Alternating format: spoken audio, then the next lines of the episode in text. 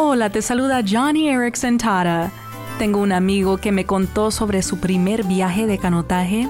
Dice que a medida que la balsa avanzaba, él seguía mirando hacia atrás para admirar la belleza de la vista que acababa de pasar, pero al mirar hacia atrás, se percató de que se estaba perdiendo la impresionante vista del siguiente recodo del río.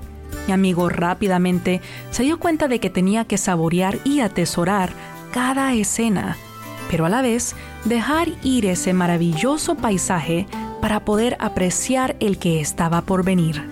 Filipenses 3 dice, fijo la mirada en lo que tengo por delante y así avanzo hasta llegar al final de la carrera para recibir el premio celestial. Entonces, la lección aquí es que por mucho que atesores los momentos hermosos aquí en la tierra, déjalos ir, pues a la vuelta te espera algo mejor.